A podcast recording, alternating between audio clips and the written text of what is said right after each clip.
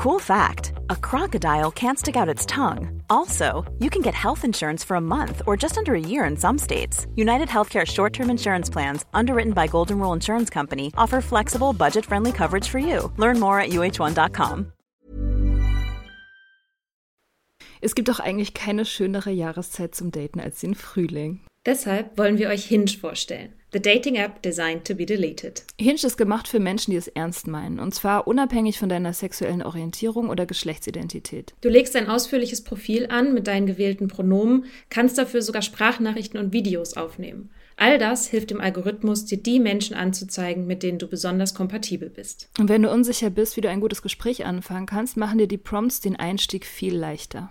Prompts sind kurze Fragen, mit denen du dein Profil tunen kannst, mit denen du dich so zeigen kannst, wie du wirklich bist. Und dies deinem Gegenüber ermöglichen, gleich ein authentisches Gespräch anzufangen. Hinge hat Prompts speziell für die LGBTQIA-Plus-Community entwickelt, zum Beispiel, welche queeren Orte deine Favorites sind oder wie Gender Euphoria für dich aussieht. Also, wenn du noch auf der Suche nach authentischen Verbindungen bist, lad Hinge runter und probier die Prompts aus.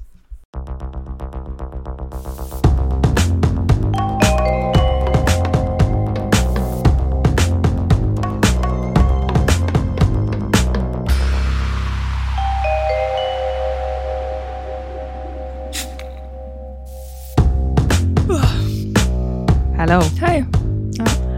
Na, die Energie ist steil nach oben gegangen. Jetzt, wo wir anfangen zu recorden, ja. Mhm. Ja, ähm, aber es ist ja auch Sonntag, es ist Sonntag. Ich habe PMS. Also darf ich sowieso eine niedrige Energiekurve haben. Und ich war gestern auf einer Party. Oh, ich Ja. auch? Ja? Wie war's? Ja. Wo war's? Wie was? Was war das für eine Party? Erzähl mir alles. Ähm, das war eine WG-Feier Uhu. von einer Freundin von mir, die mittags angefangen hat und es waren noch relativ viele Kinder da am Anfang und ich bin nachmittags hin und dann auch irgendwie so, weiß ich nicht, kurz nach neun oder so wieder gegangen und dachte mal wieder, boah, ist das geil, einfach zu gehen, wenn ich gehen will. Und das war so mühelos und ich hatte das am Anfang der Nüchternheit auch, dass ich dann immer so mit mir gekämpft habe ah ja, sollte ich, sollte ich jetzt nicht noch ein bisschen bleiben, dem nicht noch ein bisschen irgendwie eine Chance geben. Und ich, ich war so sehr damit beschäftigt, äh, zu navigieren, wie das jetzt geht. Mhm. Mit dem nüchtern auf einer Party sein. Und ich habe gestern einfach, da war ich schon längst unterwegs, habe ich einfach, habe ich festgestellt, krass, das war total einfach. Ich habe den Impuls gemerkt, ich glaube, es reicht. Und Ja. dann habe ich mich verabschiedet und bin gegangen. Ohne großes Tamtam. Und fand und was mir aufgefallen ist, was ich super spannend fand, da wurden auch so Trinkspiele gespielt, zu Bierpong und so. Was ist Bierpong nochmal? Bierpong ist das mit dem, äh, wo du so einen Ball oder einen Kronkorken in die Becher der anderen Mannschaft werfen musst. Ah ja. Und ähm, dann muss man irgendwas schnell exen. Also das, was man bei jedem Trinkspiel machen muss. Mhm. Und irgendwas schnell exen. Und das, ich habe die angeguckt und dachte so, krass, die sehen überhaupt nicht so aus, als ob sie Spaß haben. Das fand ich so faszinierend. Und irgendwie Mhm. dachte ich mal wieder so, also ich fand das auch nicht scheiße oder doof oder auch die ganzen anderen, die getrunken haben oder so, ne? Das hat äh, alles in Ordnung. Aber ich habe so viele von denen, wenn ich so geguckt habe, dachte ich so, ja, also nach Spaß oder Genuss sieht es echt nicht aus. Krass. Hm. Krass, dass wir das machen. Krass, dass wir das kollektiv so machen. Hm. Wahnsinn. Ja, voll. War mal wieder so ein bisschen so ein Moment von, ha, ähm, interessant. Ja. Ja, ich meine Erfahrung ist ungefähr eins zu eins die gleiche, die ich gestern auf meiner Party hatte. Also in jeder Hinsicht. In absolut Okay. jeder Hinsicht, wirklich. Es war keine private Party, sondern eine öffentliche mal wieder. Ich war tatsächlich mal wieder in einem Club. Das war total abgefahren tatsächlich. Das war, ich war im Haubentaucher, das ist in Berlin in so einem, in Friedrichshain in so einem großen Areal, wo so viele Clubs sind. Also es ist so ein riesen, so ein Industriegebiet, wo halt irgendwie Clubs sind, keine Ahnung. Und dieser Club, da war ich vorher noch nie drin, der ist wie so ein, der, der war wie so eine Welt innerhalb der Stadt, wo plötzlich Ibiza war. Die haben so eine riesen, also die haben einen, das ist ein Riesenladen und die haben in der Mitte einen Pool. Das ist eigentlich im- Prinzip wie ein Schwimmbad so ein bisschen. So mit so einer Strandbar und so. Und da ist auch Wasser. Ja, ja, da kannst ist du das schwimmen nicht gehen. Keine Ahnung, weiß ich nicht. Also ich, ich war, ich hatte, war da auch nicht drauf vorbereitet, ich hatte keine Schwimmsachen Also, dabei, ich aber will da da nicht Bademeisterin sein. nee, man will da auch nicht Türsteher oder Barkeeper oder irgendwas. Ich will da sein. eigentlich auch nicht ins Wasser. Nee, das war tatsächlich ziemlich schick. Also das war, und, und ich, ich fand das so crazy, weil das war so ein, so ein kontraintuitiver Ort auch für Berlin und gerade für diese Gegend. Also weil es plötzlich so, es war plötzlich halt wirklich wie Ibiza, auch die Leute. Es war alles so total Ibiza Party, also du hast da wirklich auch so aufge, krass aufgedonnerte ähm, Frauen in so High Heels mit Badeklamotten und weißt du so, ja, das ist also völlig andere Szene. Äh, die Musik war am Anfang ziemlich geil, so 90er Jahre Pop, so Britney und keine Ahnung, Backstreet Boys und sowas. Das hat irgendwie Spaß gemacht. ähm, aber ja, ich hatte das auch. Ich bin um mit zwei Freunden hingegangen, um vier, nee, um fünf haben wir uns getroffen. Und um elf, als dann die Musik ernsthafter wurde und die Leute auch ernsthafter betrunken wurden, auch meine Kumpels, mit denen ich da war, habe ich dann Polnischen gemacht. Mhm. Und das war auch wunder, wunderbar. Wie, mal wieder, ich, I love it so much. Und ja, und das Trinken auch. Also ich, ich fand, ich fand das auch eher, also von außen, wenn man drauf guckt, ist es halt, ja, es sieht nicht nach Spaß aus. Es, es ist ja auch teuer, also in jeder Hinsicht, finanziell, körperlich und so.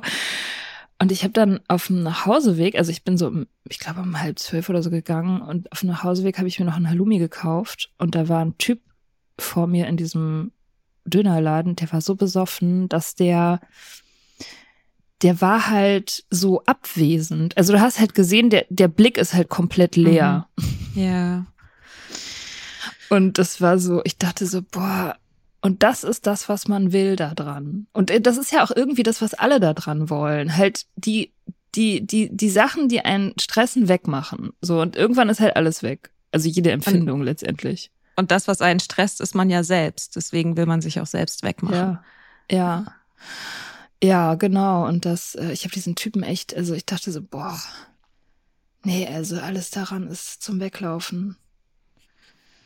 Ja, ich bin auch auf dem Nachhauseweg an einer Gruppe vorbeigekommen. Da standen schon genug Leute drumherum, aber da war auch, lag jemand auf dem Boden, der offensichtlich zu viel getrunken hatte Mhm. und normalerweise nicht da auf dem Boden liegt.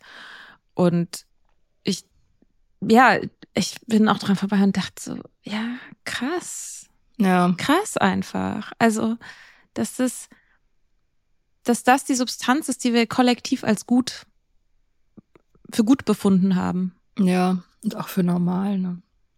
Das ist halt das Ding, habe ich auch gestern wieder. Es, es hört nicht auf, abgefahren zu sein, finde ich, wenn man sich so umguckt und auch auf so einer großen Party. Wir saßen auf so einem, auf so einem kleinen Podest irgendwie mit Blick auf diese Menge und diese riesen Menschenmenge und alle haben einen Drink in der Hand. Und das ist so, oder fast alle, ne? Ich meine, es gibt ja auch schon Leute, die nicht trinken, aber das ist halt so die Regel und das, das ist so komisch. Das ist so komisch, dass alle so ein Getränk mit so einem Nervengift in der Hand haben und sich das reinziehen. Und das so Mhm. als Spaß irgendwie klassifiziert wird. So. Das ist schon, das ist einfach krass. Ja. Ich bin, als ich dann nach Hause, als ich dann zu Hause war, habe ich dann gemerkt, oh krass, ich habe voll viel Limo getrunken. Ja, und oh Gott. und war, bin dann, genau, bin, Ich war hatte auch so ein Kokoswasser-Overdose bei mir gestern. Ja, ich auch so ein bisschen so, aber das war jetzt ganz schön viel Zucker. So nach vier, nach vier Brausen saß ich dann hier und dachte so, oh ja, das war jetzt schon ganz schön viel. Und Ja. oh, mein armes Nervensystem ist so fein kalibriert. Mhm. Naja, das Ja. gleiche hatte ich mit den Zigaretten. Ich habe bestimmt sechs oder sieben Zigaretten geraucht. Ich nicht. Nee, du Sonst nicht. hätte ich wahrscheinlich, wenn ich noch geraucht hätte, hätte ich wahrscheinlich gestern sehr, sehr viel geraucht. Mhm. Wie, welcher Tag ist heute? Ähm, ich glaube, heute ist ein Monat. Ich glaube, Tag 31. Lass mich gucken. Party. Ja, ein Monat habe ich Mega. heute. Yes. Das ging aber schnell rum. Hm. Wie im Flug. Ja, ich finde es auch weiterhin sehr gut. Und ich hatte es nur, ich war vorhin im Meeting und witzigerweise hatte ich danach so ein, es war jetzt kein schlimmer Suchtdruck, aber irgendwie als so das Meeting so gen Ende ging, dachte ich so, oh, jetzt eine rauchen, so danach noch rumstehen und so.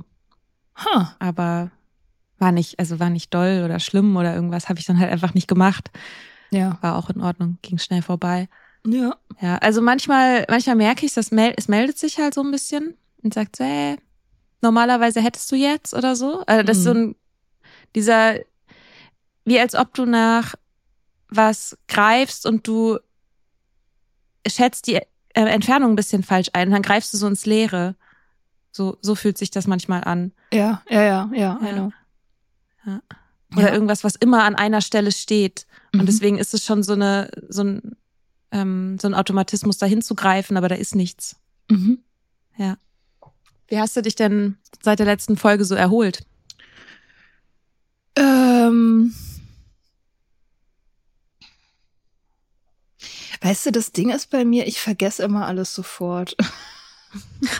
Das klingt eigentlich ganz gut. Also wenn mich jemand am Montag fragt, was hast du am Wochenende gemacht, dann kann ich mich ganz oft nicht dran erinnern. Ja, geht mir aber auch so.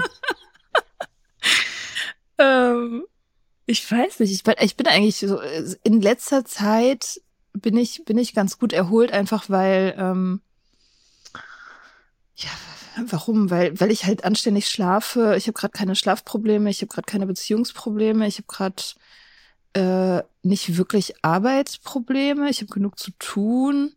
Bin ausgelastet. Äh, ja und und deswegen sind halt so die großen die großen Stressfaktoren sind irgendwie einfach nicht vorhanden, gerade bei mir in meinem Leben. Deswegen bin ich eigentlich immer ganz gut erholt. So, jetzt abgesehen von, ähm, also der, der Stressfaktor, der im Moment am meisten so bei mir reinhaut, ist, glaube ich, ähm, so Nachrichten. Hm. Ähm, speziell halt irgendwie wieder diese ganze Rammstein-Geschichte jetzt die Woche. Ähm, das setzt mir schon zu. Also die öffentliche Mhm. Debatte, die dann entsteht, die ja sehr, immer sehr ähnlich ist bei solchen Sachen und die halt auch wieder wieder einmal aufs Neue sozusagen diesen krassen, tief verankerten Sexismus so in der Gesellschaft so entblößt. Und man sieht Mhm. den dann so, wie, wie groß der ist und wie, wie tief, tiefgreifend der ist. Und das, das stresst mich dann. Da brauche ich dann immer irgendwie Therapie. Also Selbsttherapie muss ich halt immer dann drüber schreiben oder so. Äh, Finde ich das ganz weggeht. interessant, dass Ja. du gerade auch in Bezug darauf gesagt hast, das stresst dich, weil meine erste Frage war, die mir so kam, war, ja, was fühlst du denn? Weil ich finde Stress, also das ist ja so ein Pseudogefühl, ne? Man sagt das immer so, wie fühlst du dich? Ja, ich bin gestresst oder so. Aber das Mhm. ist ja eigentlich, ich weiß gar nicht genau, was es ist. Es ist irgendwie ein Zustand, der also körperlich was beschreibt, aber ja auch geistig was beschreibt, eine Anspannung beschreibt und aber eigentlich die Gefühle ja unsichtbar macht. Also was fühlst du dann in so einem Moment, wenn du sowas liest, dass ähm, Till Lindemann über, überraschenderweise kein Feminist ist? Mm, Ja, dass er überraschenderweise kein, also ich meine, dass er kein Feminist ist. Klar. Das Das aus, naja, gut. Ähm, ja, nee, voll. Ich, also, ähm, ich wollte das damit jetzt gerade nicht kleinreden. Ja. Ähm, was, was die Gefühle sind, naja, also mh, Angst und Ohnmacht, würde ich sagen, sind die Hauptgefühle. Mhm. Also Angst insofern, dass du halt denkst, so, wow, okay, ähm, also dass dir halt mal wieder so vergegenwärtigt wird, wie, wie all um, also ja, wie gesagt, wie tief verwurzelt das ist, wie viele Leute so auch so Ansichten haben, wie wie wie hochwahrscheinlich das ist, dass man mit Leuten in Kontakt kommt on a daily basis, die dieses Gedankengut auch haben, so dieses so ja, müsst sich ja nicht wundern, wenn sie kurzen Rock anziehen und so. Ähm, das das macht Angst und es ist gleichzeitig halt so ein so ein Überwält, also so ein Ohnmachtsgefühl einfach so. Du kannst nichts dagegen tun. Es ist halt einfach ein Fass ohne Boden und das sind diese beiden beiden Gefühle. Und ich habe ähm, ich habe eine Definition von Stress gelesen, die ich total gut fand in dieser Hinsicht. In der Stressforschung hat sich trotz des immer wieder beklagten babylonischen Begriffs Wirrwarrs als Grundkonsens herausgebildet, dass Stress als psychischer Zustand ein Ungleichgewicht im Verhältnis zwischen Person und Situation darstellt. Mhm. Ähm, Semmer, das ist ein Typ, der hat viel zu Stress geforscht. Norbert Semmer ähm, definiert Stress als unangenehm erlebte Beanspruchung, resultierend aus einem Missverhältnis von Anforderungen beziehungsweise Angeboten der Situation und den eigenen Handlungsmöglichkeiten beziehungsweise Bedürfnissen, das als bedrohlich für das eigene Wohlbefinden erlebt wird. Also letztendlich Hilflosigkeit. Ja. Ja, also wenn du, erwartest, dass eine Situation eintritt oder die Situation ist schon eingetreten und du kannst die Situation aber nicht so beeinflussen, wie du das gerne würdest oder wie du glaubst, dass du bräuchtest. Mhm. So. Ja. Ja, macht auch Sinn vor dem Hintergrund von Kontrolle, weil Kontrolle, wenn man in so einem Kontroll-Mindset ist, so, das ist ja auch immer furchtbar stressig. Wenn man anfängt, wenn man anfängt, andere kontrollieren zu wollen oder Dinge kontrollieren zu wollen, die man nicht ändern kann, Mhm. ähm, dann ähm, ja entsteht Anspannung und Hilflosigkeit, weil es natürlich zum Scheitern verurteilt ist. So. Mhm. Ja. Und ich finde auch diese, ähm, dieser Stress, der entsteht, wenn man gesellschaftlichen Debatten folgt, der ist nicht marginal. Also ich weiß auch Mhm. noch, dass damals, als das in den USA, das also MeToo-Zeit und als die Christine Bla Blasey Ford hieß die, glaube ich, ne, die diesen Richter, ist jetzt alles schon wieder so lange her, aber ne, die halt gesagt hat, dass dieser Typ, der irgendwie in das ähm, in den Supreme Court gewählt werden sollte, ähm, sie vergewaltigt hat, als sie Mhm. irgendwie Studentin war oder so. Ja. Ähm, als diese Debatte da losging, ich habe auch gemerkt, ich konnte, ich konnte davon nicht abschalten. Ich Mhm. konnte mich da auch nicht schützen. Es war überall. Ich hatte und ich hatte das Gefühl, alles ist gerade gefährlich. Mhm. So. Ja, genau. Und du, weil du hast ja auch keinen Adressaten. Also jetzt auch mit der Situation mit Till Lindemann so, ne? Du, äh, an, an wen willst du es adressieren? Du kannst es halt auch in den Äther rausschreien, du kannst es auch auf Social Media posten, du kannst was dazu sagen, kannst was dazu schreiben. Mhm. Und das, was passiert aber am Ende, ist ja, dass noch mehr wieder zurückkommt von dem, was du eigentlich, was dich ursprünglich gestresst hat. Also, Ja. dass du deine eigene Echokammer von Stress damit auch erzeugst. Womit ich nicht sagen will, dass man da nichts zu sagen soll. So, ich finde es total gut und richtig, sich dazu zu äußern. So. Ähm, aber es setzt einen halt auch wieder selbst unter Stress. Mhm. Ja, ich, ähm, ich habe dazu auch was geschrieben, allerdings eigentlich nur deswegen, weil, also nicht, weil ich denke, dass es irgendwie was ändern würde, wenn ich was darüber schreibe. Also gerade ich so, ich bin ja nicht, ich habe ja kein riesiges Publikum oder so. Ich glaube, Leute mit einem großen Publikum sollten da tatsächlich irgendwie was zu sagen und zu schreiben. Ähm, aber ich mache das dann, ich mache das bei solchen Sachen immer nur deswegen, um selber, also weil ich selber mich therapiere mit dem Schreiben, weil ich selber merke, dass es irgendwie mich ein bisschen runterbringt, wenn ich das durch Schreiben so verarbeite für den Moment. Das ist der Mhm. Grund, warum ich das mache. Ähm, wenn ich jetzt erwarten würde, dass es irgendwie was ändert, dass es irgendjemandes Meinung ändert oder sowas, das, da, also das glaube ich nicht. Ich glaube nicht, Mhm. dass irgendjemand seine Meinung ändert, weil irgendjemand anders was darüber sagt. Und ich weiß auch nicht, ich keine Ahnung, wie man sich dafür schützen soll. Ich finde das auch gerade bei diesem Thema total schwierig, weil, ähm, weil das halt so tief verankert in der Gesellschaft ist, dass ich das auch eben ganz massiv in meinem eigenen Umfeld habe. Also ich habe nicht nur Leute in meinem Umfeld, die meiner Filterbubble entsprechen sozusagen, sondern auch Leute, die ganz eindeutig ähm, ganz konservative, sexistische Ansichten haben. So. Und wenn ich dann anfange, mit denen darüber zu reden, dann ist es halt so, als ob diese, diese Sachen, die sind dann halt extrem nah. ne? Also im allerengsten Umfeld. So. Und ich denke mir immer so, ich kann ja nicht, ich kann ja nicht mit allen Leuten brechen, die mich umgeben. So, das geht ja nicht. Und Ja, mit deswegen- manchen vielleicht schon. ja, ich habe, na gut, also ich habe mit einer Person tatsächlich Schluss gemacht in den letzten Wochen. Äh, der Typ, der mich geschischt hat, das habe ich, glaube ich, mal erzählt Ah. im Podcast. Ja, Ja, mit dem habe ich ja, jetzt ja. Schluss gemacht tatsächlich. Ich habe das, äh, ich habe das beendet, weil, weil ich, ähm, also ich habe das angesprochen und es ist das, was passiert, äh, das passiert, was immer passiert mit, wenn man solche Sachen anspricht, nämlich, dass man am Ende den Mann dann trösten muss. Mhm. und das verletzte Ego irgendwie äh, sich dann darum kümmern muss und dass man halt letztendlich die, die Schuldige und die Hysterische ist. So, du bist zu emotional, du bist zu dies, das, keine Ahnung. Hast halt zu, die Grenzen werden halt nicht akzeptiert und nicht verstanden so. Und deswegen habe ich dann gesagt, naja gut, also dann brauche ich hier auch nicht weiter investieren. Ja, ich finde, es ist ein großer Quell von Stress. Das, da haben wir auch in der letzten Folge so ein bisschen haben wir das angeschnitten, wenn man das Gefühl hat, dass man kämpfen muss, um gehört zu werden. Mhm. Und nicht sprechen kann für sich selbst, sondern immer auf eine Art und Weise sprechen muss, damit die andere per Person etwas versteht oder hören kann und bestimmten Dingen aus dem Weg zu gehen, weil man da jetzt nicht auf die Füße treten will. Und also dass im Grunde du permanent dabei bist, dein eigenes Gefühlsleben zu zensieren und zu filtern und diesen Filterprozess schon für die andere Person zu machen, weil du die Erfahrung gemacht hast, dass du sonst noch viel weniger gehört wirst mhm. und dass noch viel mehr dicht gemacht wird. Mhm. Und das, ich finde das extrem stressig. Ja, klar, das ist ja auch Arbeiten, das ist emotionale Arbeit. Du managst halt im Prinzip die Gefühle von jemand anders mit. So während du selber gerade ein Problem hast. Mhm. das ist, das ist auf jeden Fall hart, ja. Ja. Ich habe das auch erst einmal wirklich erlebt, dass ich, als ich mit einem Mann als ich einem Mann davon erzählt habe, dass ich Opfer geworden bin von sexualisierter Gewalt.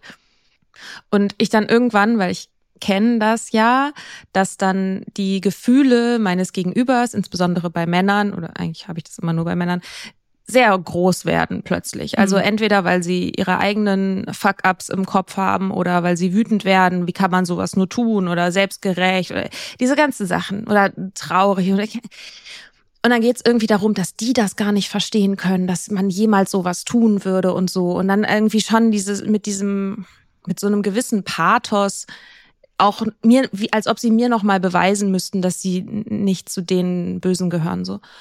Und manche auch natürlich ehrlich traurig und betroffen sind. Oh, so, also das natürlich, das natürlich auch, das will ich niemandem absprechen. Aber das hatte oft oder eigentlich immer den Effekt, dass ich dann in der Position war, mich zu kümmern und mal zu fragen, hey, und wie geht's dir? Und was macht es gerade mit dir? Und möchtest du darüber reden? Du kannst mir Fragen stellen, ist in Ordnung. Also so. Mhm. Und ich hatte das überhaupt nicht mehr so auf dem Schirm, bis dieser äh, spezielle Mann dann, als ich das gesagt habe, so, ne, und wie geht's dir jetzt gerade, gesagt hat, nee, können wir das bitte nicht machen? Also kannst du bitte nicht jetzt meine Gefühle managen mhm. für was, was für Frauen fucking Dienstag ist. Mhm. So. Bloß weil ich damit gerade struggle. Das ist jetzt bitte nicht dein Job. Mhm. Und das war so das erste Mal, was ich sagte, ach krass. Mhm. Und es hat automatisch in mir so eine Ruhe ausgelöst. Ja. das war, das war, die, die Entspannung ist durch den ganzen Körper gegangen, weil ich dachte, oh, ja, ja. Ich, ich bin gehört. Ja. So. Und dieser Stress, der in diesem Moment entsteht, wenn man ja auch über sowas redet, was, das ist natürlich auch anstrengend. Und man weiß nicht, wie die andere Person reagiert und so weiter und so fort. Mm, dass der so plötzlich weg war und sicher und ich mich sicher gefühlt habe. Mhm. So. Das ja. war, es war sehr besonders. Das, ja. das ist besonders. Das habe ich tatsächlich noch nie erlebt. Also ich habe das noch nie mit einem Mann erlebt. Ich habe Leute, also ich habe Männer, die, also die maximal positive Erfahrung, die ich mit sowas gemacht habe, ist, dass Männer neutral sind, was das betrifft. Mhm. Aber äh, in den allermeisten Fällen ist es halt so, es sind ja nicht alle so. Also dieser Klassiker, so es sind ja nicht alle Männer so und bla bla. Mhm. Ähm, diese Sache und es irgendwie, ja, es gibt so ein krasses Missverhältnis auch zwischen der Menge an Frauen, die sexualisierte Gewalt erlebt haben und die Menge an Männern, die halt jemanden kennen, der das vielleicht gemacht hat oder so. Also es ist so mhm. verrückt, ne, dass irgendwie so ungefähr alle in meinem Bekanntenkreis, die weiblich sind, haben das erlebt und ja, niemand, absolut. der männlich Mehrfach. ist, hat davon jemals schon irgendwie gehört oder auch gesehen oder mhm. irgendwas mitbekommen. So als ob die Leute, also das ist so seltsam, so als wäre das ein Typ mhm. irgendwo Der all diese Frauen. Naja. Ja, Till Lindemann, wissen wir doch jetzt. Genau, Till Lindemann. Ja, aber das war ein Scherz, bitte verklagt mich nicht. naja, ich glaube, vielleicht lässt sich Stress ja wirklich als, also runterbrechen auf das Gefühl, nicht sicher zu sein. Ja, ja, nicht sicher sein. Kontrolle, also nicht die Kontrolle haben auch, ne? Das ist, ja, dieser Kontrollverlust, dieses Kontrollverlust, diese Ohnmacht, das ist für mich irgendwie zentral. Das ist ja auch bei, es gibt ja alle möglichen Arten von Stress. Die Klassiker, an die man immer sofort, sofort denkt, sind, ist ja Arbeitsstress. Also so mhm. zu viel zu tun, zu wenig Zeit. Also dieses Missverhältnis zwischen Aufgabe und, und, und Zeit und, und vielleicht auch Fähigkeit so, ähm, wo man dann eben die Kontrolle nicht hat über das Outcome oder äh, oder auch finanzielle Sorgen, das ist ja auch ein großer Stressfaktor, dass man halt irgendwie das Gefühl hat, so ich muss dies und das bezahlen, aber ich habe zu wenig Geld dafür. Naja, wenn du, wenn du für jemanden sorgen musst, für eine andere Person sorgen musst, also mhm. irgendwie Kinderbetreuung, Termine, genau, so. Genau. Ähm, oder auch an andere Angehörige. Ja, ich habe, ähm, ich lese gerade ein Buch, das ich finde, jeder Mensch lesen sollte. Das heißt The Wisdom of Your Body. Es gibt es, soweit ich weiß, nur auf Englisch von Hilary McBride. Ich habe das, bin darauf gekommen, weil die im Podcast von Glennon Doyle zu Gast war. Und ich fand das Interview sehr spannend und da ging es auch viel um, da ging es viel um Dissoziation auch und wie wir mit unserem, wie wir in unserem Körper bleiben oder ihn halt verlassen und diese ähm, Trennung, die wir haben. Also dieses, äh, okay, wir sind irgendwie, eigentlich sind wir so eine Fleischmaschine, die unseren Geist durch die Gegend trägt, aber das stimmt natürlich nicht. Also so, wir sind, wir sind Körper, so. Und wir haben nicht nur einen Körper, sondern wir sind Körper. Und Stress ist ja auch was, was im Körper lebt, so. Und das auch unser Denken wieder beeinflusst. Also wenn unser Körper gestresst ist, dann denken wir anders. Das ist ist ein Satz, den ich von dir super gerne zitiere, immer wenn jemand krank ist, dass ähm, ein geschwächter Körper ist ein gutes Gefäß für schlechte Gedanken, hm. hast du mal gesagt. Das, das klingt ist, klug. Das ist total klug und das ist total wahr und ich sage es immer wieder, weil natürlich, wenn du krank bist, wenn dein Körper geschwächt ist, meistens hast du schlechte Gedanken darüber, hm. dass dein Körper gerade nicht schwach sein sollte oder dass du es ist dir wenn du nur irgendwas anders gemacht hättest, wenn du, was weiß ich, eine Maske getragen hättest oder wenn du keine Ahnung, ja, dann würde es dir jetzt nicht so gehen und irgendwie bist du am Ende ja dann auch doch wieder selber schuld. Und oder du kannst es dir gerade überhaupt nicht leisten, krank und geschwächt zu sein. Und das ist so ja das, was die BuddhistInnen den ersten und den zweiten Pfeil nennen. Also der erste Pfeil ist halt, dass du krank bist und der zweite Pfeil ist halt das, was du dir darüber erzählst, dass du krank bist. Mhm. Und das ist halt das Leid, so, ne? Auch dieser Unterschied zwischen Schmerz und Leid. Naja, anyway, in diesem Buch ist ein Modell, das sie die Stressleiter nennt. Und ich fand das sehr einleuchtend. Und es ist, wie gesagt, nur ein Modell, das basiert auf dieser Polyvagal Theory, die wissenschaftlich, naja, nicht ganz also ich glaube auf jeden Fall nicht belegt ist, wenn sie nicht sogar widerlegt ist.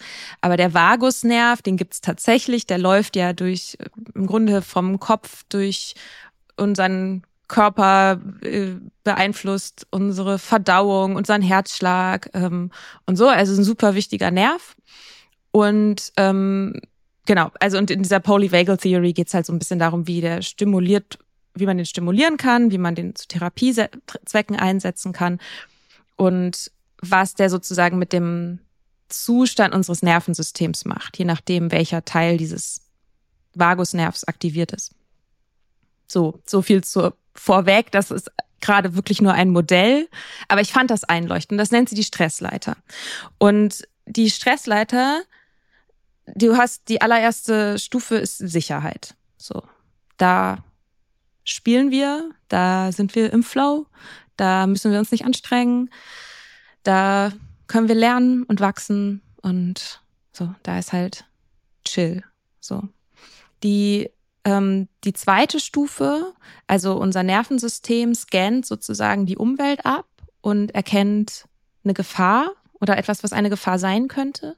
Und dann ist sozusagen die zweite Stufe ist soziale Interaktion oder soziale Orientierung. Also dass zum Beispiel sie sagt das, sie nennt das Beispiel von einer Freundin, die ein, ein, ein Kind hat und wenn die einen scary Movie oder sowas gucken, dass halt, wenn irgendwas passiert, die Tochter guckt immer sofort rüber zu ihrer Mutter. Also sie orientiert sich am Umfeld und Laut Hilary McBride ist es auch so, dass zum Beispiel der Vagusnerv auf eine Art und Weise aktiviert ist, dass wir zum Beispiel auch besser hören können und unsere Stimme lauter wird. Also, dass wir halt, wir sind ausgerichtet darauf, andere mit einzubeziehen in diese Situation. So, wenn das nichts bringt, geht's zur nächsten Stufe und das ist das bekannte Fight, Flight, Freeze or Fawn. Da können wir vielleicht gleich nochmal was zu sagen. Mhm. Und das nennt man ja auch die Stress Response. Und wenn das nichts bringt, dann machen wir dicht. Dann dissoziieren wir. Wenn wir immer wieder festgestellt haben, um Hilfe bitten bringt nichts ähm, und kämpfen, flüchten, was auch immer, bringt auch alles nichts, dann verlassen wir uns selbst letztendlich. Dann fahren wir runter. Und sie sagt im Grunde auch, dass man Depressionen auch als das verstehen kann. Das ist quasi eine, ein runtergefahrenes Nervensystem ist, das nicht mehr, das, das es nicht mehr schafft, nach oben zu kommen, sozusagen. Mhm. Genau. Das ist so die Stressleiter und das aber wichtig daran ist es auch, dass man mh, auch Stufen überspringen kann, auch je nach Erfahrung, die man gemacht hat, so, ne? Also, dass zum Beispiel, wenn ein Mensch Opfer wird oder wenn es, äh, also zum Beispiel im Kontext von sexualisierter Gewalt ist das ja der Klassiker so, ne? Dass ähm, man vielleicht nicht um Hilfe bittet, weil man die Erfahrung gemacht hat, dass das eh schon nichts bringt. Oder ne, dass man halt einfriert und sich nicht bewegen kann. Und das ist tatsächlich so, dass das Nervensystem ist, das ist der Überlebensmechanismus für den Moment. So. Und nicht mhm. alle kämpfen. Oder eben, dass man sofort irgendwie dissoziiert. So, also das heißt sozusagen, man kann Stufen überspringen und so, aber im Großen und Ganzen geht es dann darum, dass man flexibler wird, durch diese Stufen durchzulaufen. So. Und ich fand das irgendwie so ganz interessant, weil ich dann auch so festgestellt habe, bei mir selber, wenn ich einen schlechten Tag hatte und dann irgendwann kommt dann, wenn ich mich ein bisschen beruhigt habe, kommt dann das Bedürfnis auf, zum Beispiel jemanden anzurufen. Und das dauert aber. So, wenn ich mitten im Stress bin, habe ich nicht das Bedürfnis, jemanden anzurufen. Also bin ich nicht sozial orientiert, sondern ziehe mich eher zurück und genau. Und das fand ich irgendwie ein ganz gutes Modell und ich wollte das einfach mal erzählen. Ich kann das gerne im nächsten Newsletter auch einfach nochmal aufschreiben. Mhm. Ja. Und aufmalen. Ja, du hast ja schon äh, eine Rezension über das Buch ähm, im letzten mhm. oder vorletzten, glaube ich, Newsletter geschrieben. Mhm. Abonniert doch unseren Newsletter, der ist super schreiben da drin über sämtliche Themen tiefer, über die wir hier nicht reden, weil uns die Zeit fehlt. Das ist ein richtig guter ähm, Finde ich müde, man viel mehr mal Adjektive. Was ist die Übersetzung für wholesome auf Deutsch? Hm. Weiß nicht. Ich finde uns aber einfach sehr lieb. Und schlau. Schlau, ja, eher schlau als lieb. Anregend. Wir sind anregende Lektüre. Ja. Und falls ihr uns unterstützen wollt, aber kein Geld geben, was natürlich völlig in Ordnung ist, ähm, könntet ihr vielleicht unseren Podcast weiterempfehlen und bei Apple Podcasts zum Beispiel eine Bewertung schreiben oder uns fünf Sterne Bewertung dalassen. Das ist immer so ein bisschen nervig. Wir, wir, wir versuchen, ich diese diese Art der Werbung zu machen, aber es bringt tatsächlich super viel mhm. und ähm, wir freuen uns immer sehr, wenn wir weiterempfohlen werden oder ähm, genau, wenn Menschen uns unterstützen wollen. Ja. Ja. Werbeblock Ende. Wo waren wir? Bei Stressletter. Äh, ich habe gestern auch noch was gelesen. Und zwar ging es um, um einen äh, unterschätzten, vielleicht oft unterschätzten Stressfaktor, nämlich Stress durch Bedrohung des Selbstwertes. Das hat dieser Typ mhm. aufgebracht, der, von dem ich schon gesprochen habe, Norbert, Norbert Semmer, der in Bern irgendwie seit ein paar Jahrzehnten auch schon zu Stress forscht.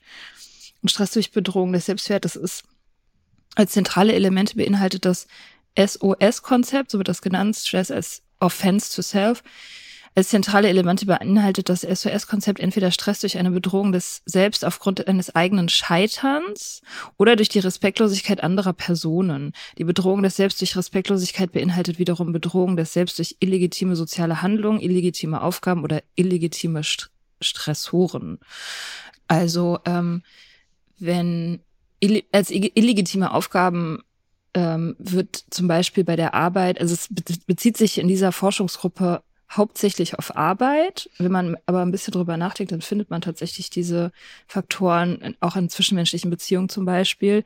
Ähm, illegitime Aufgaben sind zum Beispiel, wenn du immer nur Aufgaben auf Arbeit übertragen bekommst, die weit unter deiner Qualifikation liegen.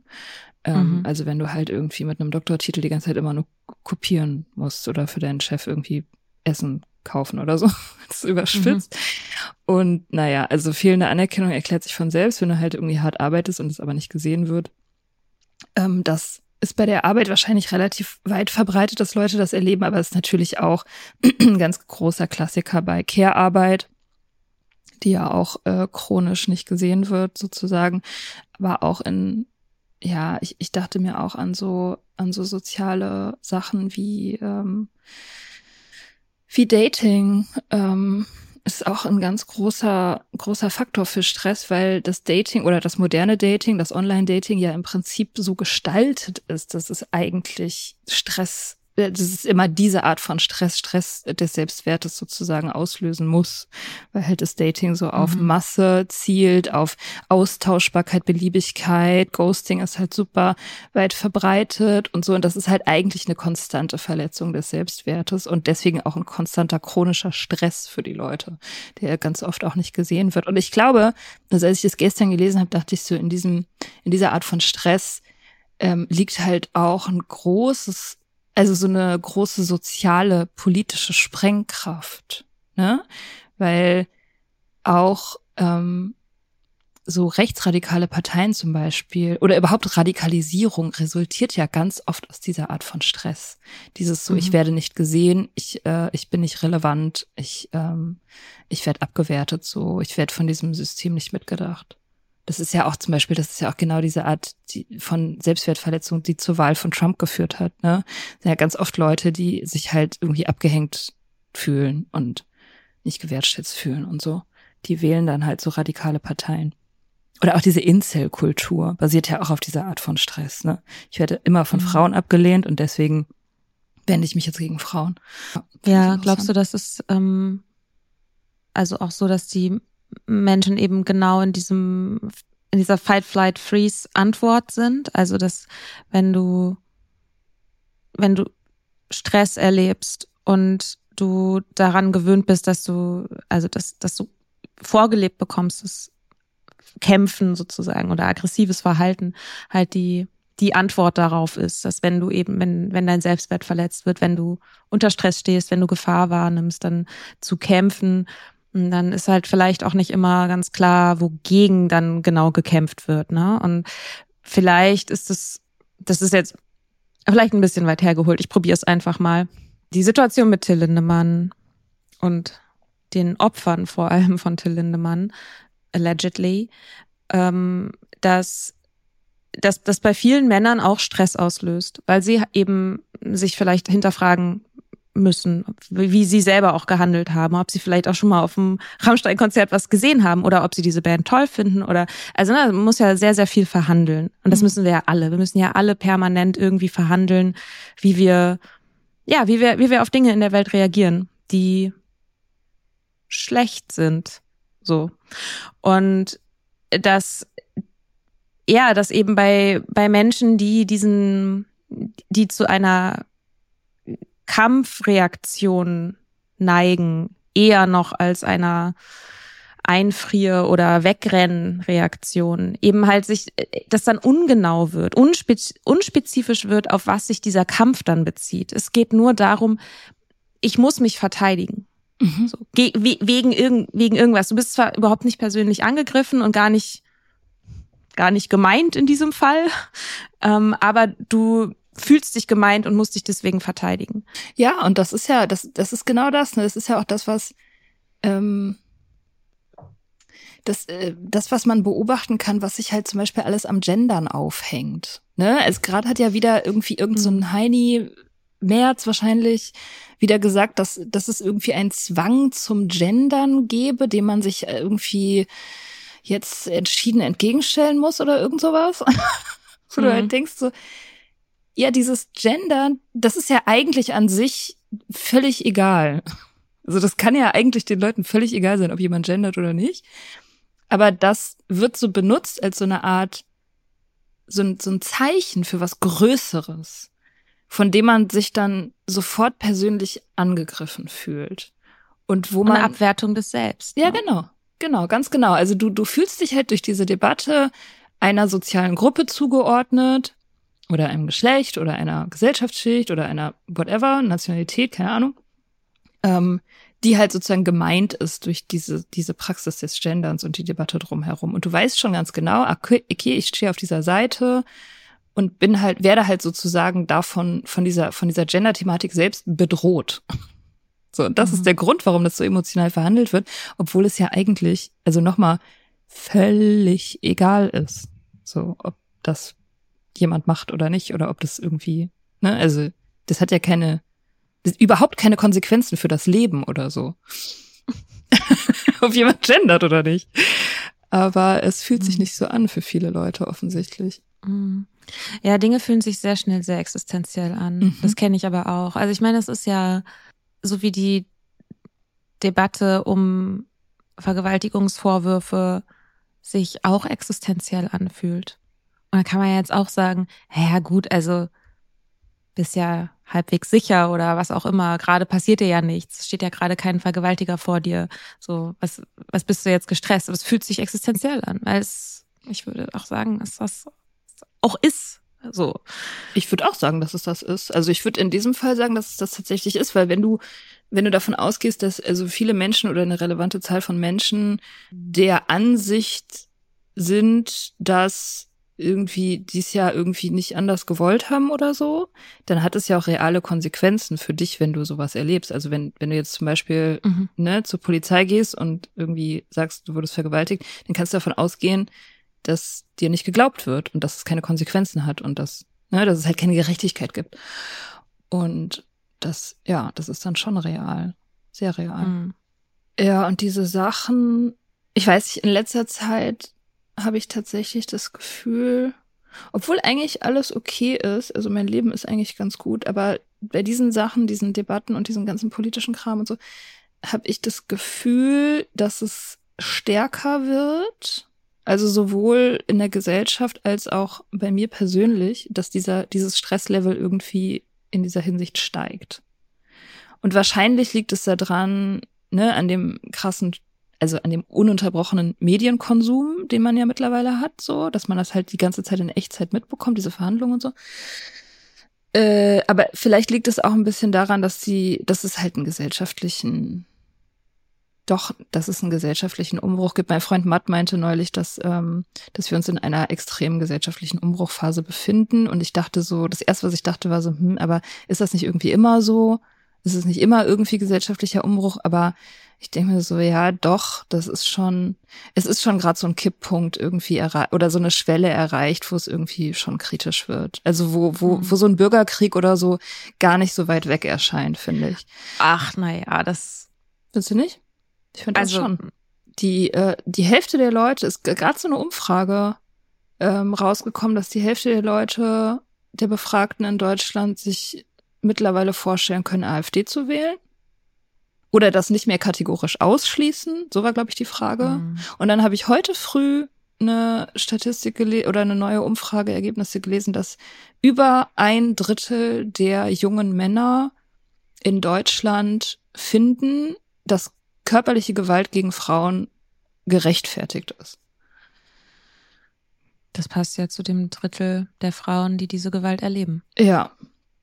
Und, und da finde ich schon, dass irgendwie, also es, ich, ich weiß nicht, wenn, wenn sich diese diese politische Situation, die ja auch ein bisschen auch durch diesen Klimawandel und so immer weiter verstärkt wird, durch die Flüchtlingsströme, die jetzt kommen in den nächsten Jahren und Jahrzehnten, wenn das immer weiter aufgeheizt wird und das mit einem Wohlstandsverlust ja auch zwangsläufig einhergeht, dass das ja der perfekte Nährboden ist und immer schon war für, für Gewalt. Also auch für, für halt groß, großflächige, ja, also wie gesagt, so bürgerkriegsähnliche Gewalt oder auch Radikalisierung von sehr großen Bevölkerungsgruppen. Und das halte ich tatsächlich in letzter Zeit gar nicht mehr für so unwahrscheinlich. Ja, ich, ich verstehe, ich verstehe, was du meinst. Und ich finde auch sehr vieles sehr beängstigend. Ich merke halt aber auch gleichzeitig, dass ich bei dieser Art von ähm, Prognose, ich habe, dass ich da Störgefühle kriege weil es genau das bei mir auslöst, was das, wovon du auch gesprochen hast. Es ist eine Hilflosigkeit und es ist so eine, es ist was sehr allumfassendes. Mhm. Und es gibt mir keinen Ansatzpunkt, um irgendwas zu tun. Und es es erzeugt Stress. Und es, es führt bei mir dazu, dass ich nicht mehr klar denken kann. Ja. Und das ist, glaube ich, genau dieses Ding, dass wir irgendwie in einer, in, um diese, diese Stress-Response, die wir irgendwie hier uns permanent irgendwie immer so gegenseitig zuschieben, die sich halt immer weiter verstärkt. Und ich mich frage, ob das so sinnvoll ist. Ich will damit nicht sagen, dass man sich nicht ähm, aufregen soll und ähm, Sachen ansprechen und benennen und dass es Menschen gibt, die definitiv, also ja wirklich unter Gefahr für Leib und Leben in dieser Gesellschaft leben, so, ne? Und dass man die, dass, dass man die schützen muss und dass sie darüber sprechen, das ist wichtig, so, ne? Also ich will jetzt nicht sagen, oh, wir dürfen nicht mehr über gesellschaftliche Verhältnisse sprechen oder so. Aber so eine gewisse Form von, es wird einen Bürgerkrieg geben und alles wird, alles geht den Bach runter, habe ich das Gefühl, ist vielleicht eher kontraproduktiv.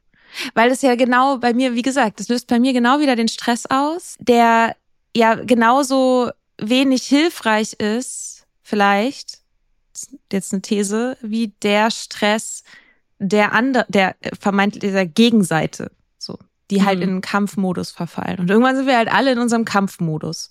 Ja.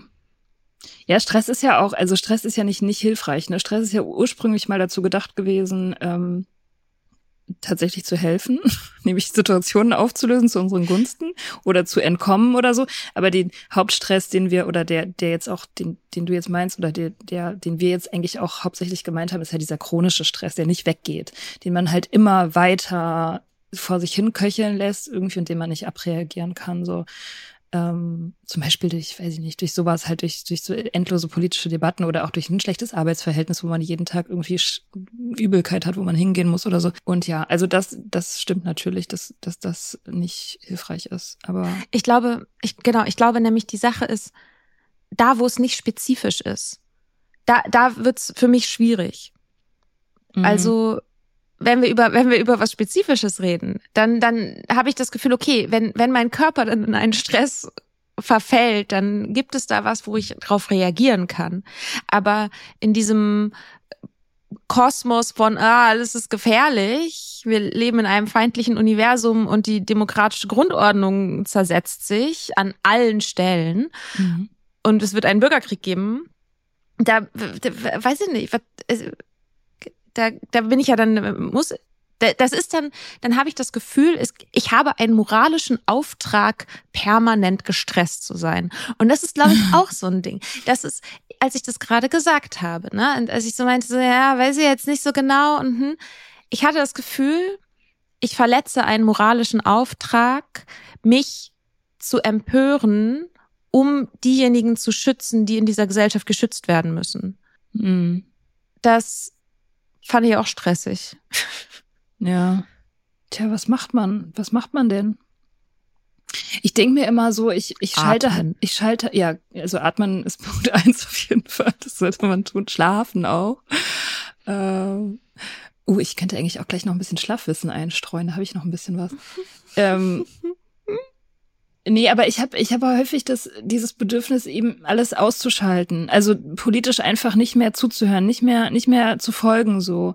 Und aber ich, ich bin da irgendwie gegen, weil ich, weil ich finde, dass nicht, also nicht politisch informiert zu sein, sich rauszuhalten und so, ist so ein krasses Privileg. Und das ist so, Voll. das ist so irgendwie so, ich kümmere mich nicht mehr um irgendwas, ist ja auch irgendwie eine Art von, ja, das ist halt irgendwie auch so ein bisschen so eine Art von Verantwortungslosigkeit oder so. Mhm. Deswegen bin ich, Abschalten. Ja, ja ich, voll. Ich halt, Sehe ich genauso. Ähm, ja, und, und das, und das ist immer so diese Zwickmühle, so was macht man irgendwie. Einerseits, es bringt sich natürlich nichts, die ganze Zeit gestresst zu sein. Und andererseits will man halt auch nicht ignorant sein. Und das, was aber am besten funktioniert und wissenschaftlich erwiesen ist, ist, dass wenn man sich um andere kümmert, auch der Stress nicht so gefährlich ist.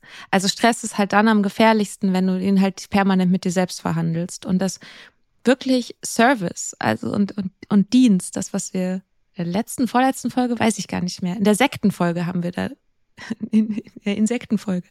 nee, in der Erholungsfolge, in der letzten. Ja, genau. Wir haben auf jeden Fall, genau, wir haben auf jeden Fall darüber gesprochen, ja, über Service. Und das ist, dass man schnell vielleicht, oder dass es verlockend ist, sich um die eigene Genesung zu kümmern und dann da stehen zu bleiben. Und ich meine, es ist nicht zufällig, dass halt, ja, der, der, der Dienst und das Weitertragen ein essentieller Punkt ist. Und Mhm. Stimmt. ich glaube, dass, ich glaube, dass das letztendlich auch ein Gegenmittel gegen diesen chronischen Stress ist. Also Momente von Verbindung zu erzeugen, sich mit anderen zu solidarisieren und sich gegenseitig zu fühlen und sich gegenseitig auch zu signalisieren, okay, hier bist du sicher. Mhm. So. Und Dinge zu tun dafür auch. Und weil ich glaube, das ist nämlich, das ist nämlich dieses Ding, dass wenn es, wenn ich in einen unspezifischen Stress verfalle und irgendwann dann wahrscheinlich, seien wir ehrlich, abschalte, weil ich nicht mehr kann, so und mich dann auch schlecht fühle, dass ich nicht mehr kann, weil ich bin so privilegiert und deswegen sollte ich das eigentlich nicht, aber ich tue es trotzdem und dann bin ich in so einer Spirale, in so einer Abwärtsspirale. Mm, Aber wenn es Dinge gibt, wo ich merke, ah, okay, hier kann ich, hier kann ich mich einbringen, hier kann ich spezifisch Dinge tun, dann hilft das. Mhm. So. Total. Auch mir selbst. Ja, total. Ja, weil das halt, weil das halt die Kontrolle zurückbringt, weil du halt das Gefühl hast, du hast Wirkmächtigkeit in einem kleinen Rahmen. Also Mhm. in deinem engsten Umfeld oder so. Das stimmt. Wenn man das Gefühl hat, man hat jemandem geholfen oder manchmal passiert das ja auch, dass es jemand einem sagt, auch bei Meetings zum Beispiel, das ist immer die erste Adresse dafür, dass man, dass man gesagt bekommt, so, und das, was du da neulich letzte Woche gesagt hast, hat mir wirklich geholfen oder das Mhm. war wichtig oder dieser Podcast war wichtig, ein wichtiger Baustein in meinem Genesungsprozess. Und so hat man das Gefühl so, ah ja, guck, du kannst halt was tun. Also es ist, du bist halt nicht machtlos und hast irgendwie so gewisse kleine, so einen kleinen Einflussbereich zumindest. Nicht Mhm. auf die ganze Welt, aber auf das engere Umfeld. Und vielleicht ist das auch, das ist ja auch so eine Sache der modernen Welt oder so oder des 21. Jahrhunderts, was immer wieder auch gesagt wird, dass wir früher eben, als diese Medien uns noch nicht zur Verfügung standen, ähm, mit, mit sehr viel weniger Leuten auch gefühlt interagieren mussten. Also du hattest halt dein Umfeld, Mhm. deine Stadt, dein Dorf, dein Kiez, keine Ahnung, und die Leute, die da drin gelebt haben, so, das war dein, dein Bereich und dein sozialer Einfluss, deine Einflusswelt. Und jetzt ist es gefühlt zumindest so, dass es eben die ganze Welt ist. Und du hast halt diese ganzen parasozialen Beziehungen zu allen möglichen Medienpersönlichkeiten und InfluencerInnen und whatever und hast halt das Gefühl, du hast ein, also es ist halt nicht natürlich für uns, dass wir so eine riesige ähm, Gruppe von Menschen gefühlt in unserem in so unserem Space haben, so und das, Mhm. äh, das, das ist dann auch ein Stressfaktor, so. Und du kannst halt auch immer genau sehen, wie viele Menschen du erreicht hast mit dem, was du gesagt hast. Hm. Ja, ja, genau, Finde Ja. ich auch stressig. total, ja. Wobei das ja noch keine, so eine Zahl ja auch noch keine Aussage darüber trifft, was diese Person mit dem gemacht hat, was du gesagt hast. So. Mhm. Ich glaube, es ist wichtig, sich das zu erlauben, zwischendrin auch mal nicht gestresst zu sein. Dass das nicht bedeutet, dass einem die Welt egal ist, dass das nicht automatisch bedeutet, dass man sich auf seinem Privileg ausruht ähm, und dass man ähm, Teil des Problems ist und gerade nicht Teil der Lösung, so, sondern es ist, es, man, man muss das machen, man, mu man, man muss sich das manchmal einräumen, so. Mhm. Ähm, und dann kleine konkrete Dinge finden, die man besser machen kann. So und sich dann darüber freuen. Ja, ich meine, man kann sich ja auch schon manchmal bewusst auf das Gute konzentrieren. Es gibt ja durchaus schon sehr viele Good News in der Welt. Die bringen halt nicht so viele Klicks und nicht so viel Aufmerksamkeit, deswegen geht die immer so ein Mhm. bisschen unter. Aber man kann sich, ähm, man kann sich tatsächlich mal darauf konzentrieren, dass es, ähm, dass es schon an, auch an vielen Stellen immer besser wird. Also gerade bei dieser ganzen Feminismus und sexualisierte Gewaltdebatte und so ist es ja schon so, dass da im Gegensatz zu allen anderen Zeiten vorher sind wir an einem Punkt, also ne, es, es ist besser. Es ist besser als vor Ja. zehn Jahren, es ist besser als vor 50 Jahren, es ist besser als vor 100 Jahren so. Ich habe, ich, ich hoffe, dass es so ein bisschen sowas ist wie so eine eiternde Wunde, die wir jetzt halt aufgeschnitten haben und wir sehen jetzt halt den ganzen Eiter, der jetzt rauskommt. Aber immerhin haben wir jetzt die Möglichkeit, da mal ein bisschen sauber zu machen und Mhm. vielleicht, dass so ein paar Entzündungen wieder heilen können. ja, Weiß nicht, bisschen ekliges Bild vielleicht. ja, super eklig, ähm, aber Ja, ja, sorry. hoffen wir mal, dass es so ist. Mhm. Ja, Heilung. Ja, Stress. Schlaf. Achso, Schlafen. Ich wollte noch Schlafwissen einstreuen, weil diese Ja, Schlaffolge bitte. ja nie äh, rauskommt. Deswegen streue ich immer Das Schlafwissen. finde ich total. Nein, wir müssen. Nee, ich mache das jetzt einfach in jeder Folge ein bisschen. Schlafwissen und so. Genau. Du Ähm, teaserst die einfach an und dann irgendwann Ja. machen wir die ganze Folge. Ja, wer Okay. weiß, Ja, wenn da noch was übrig ist, was ich weiß. Das Buch ist, ja- ist ja auch endlich.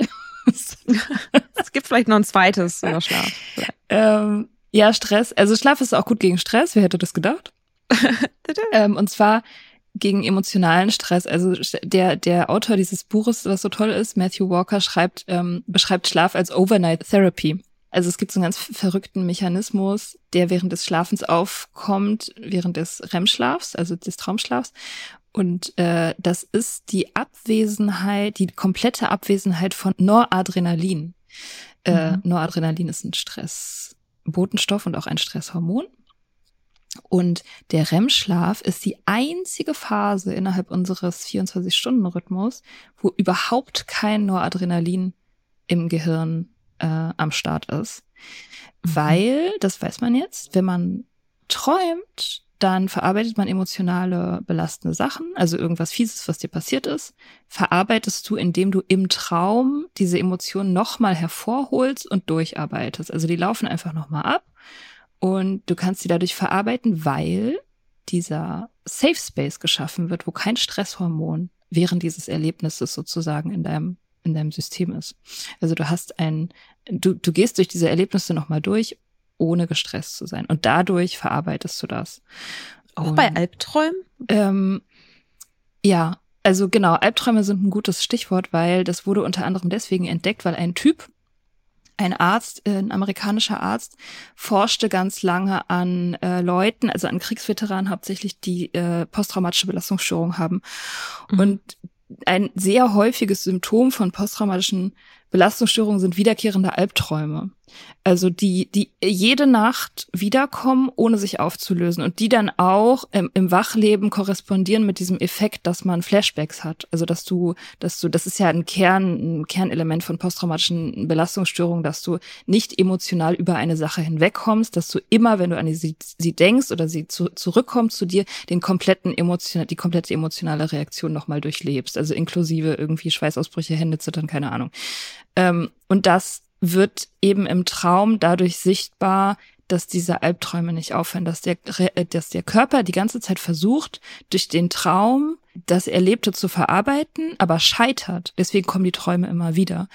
Und dieser Arzt, der das erforscht hat, hat seinen Patienten zu einem völlig anderen Zweck ein Medikament gegeben, was den Blutdruck senkt, was aber auch den Nebeneffekt hat, dass es das Noradrenalin senkt. Also das, der hatte das gar nicht beabsichtigt, dass er sozusagen die Albträume behandelt, sondern er wollte den Blutdruck behandeln. Dabei hat sich aber herausgestellt, dass die Albträume aufhören bei diesen Patienten, die dieses Medikament bekommen, weil das Noradrenalin gesenkt wird. Ähm, und dadurch kam diese Erkenntnis sozusagen zustande, dass der Nor- das Noradrenalin im REM-Schlaf dafür verantwortlich ist, beziehungsweise die Abwesenheit davon, dass wir äh, distressing, also stressige emotionale Erlebnisse heilen. Das ist sozusagen wie so ein Balsam, den das Gehirn so da drauf schmiert, damit das halt heilen kann emotional.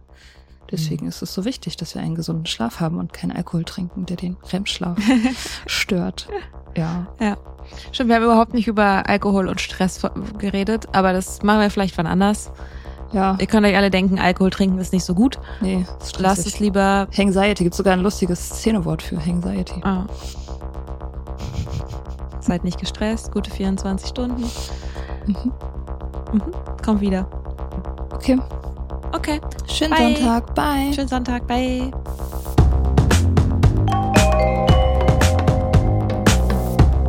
Wir hoffen, dir hat diese Folge gefallen.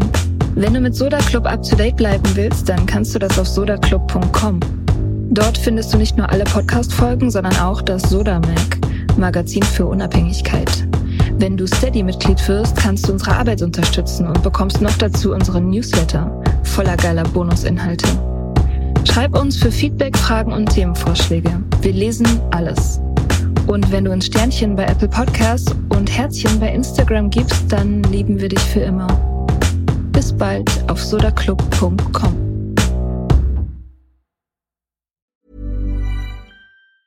Ever catch yourself eating the same flavorless dinner three days in a row? Dreaming of something better? Well, HelloFresh is your guilt-free dream come true, baby. It's me, Kiki Palmer. Let's wake up those taste buds with hot, juicy pecan crusted chicken or garlic butter shrimp scampi. Mm. Hello Fresh. Stop dreaming of all the delicious possibilities and dig in at HelloFresh.com. Let's get this dinner party started.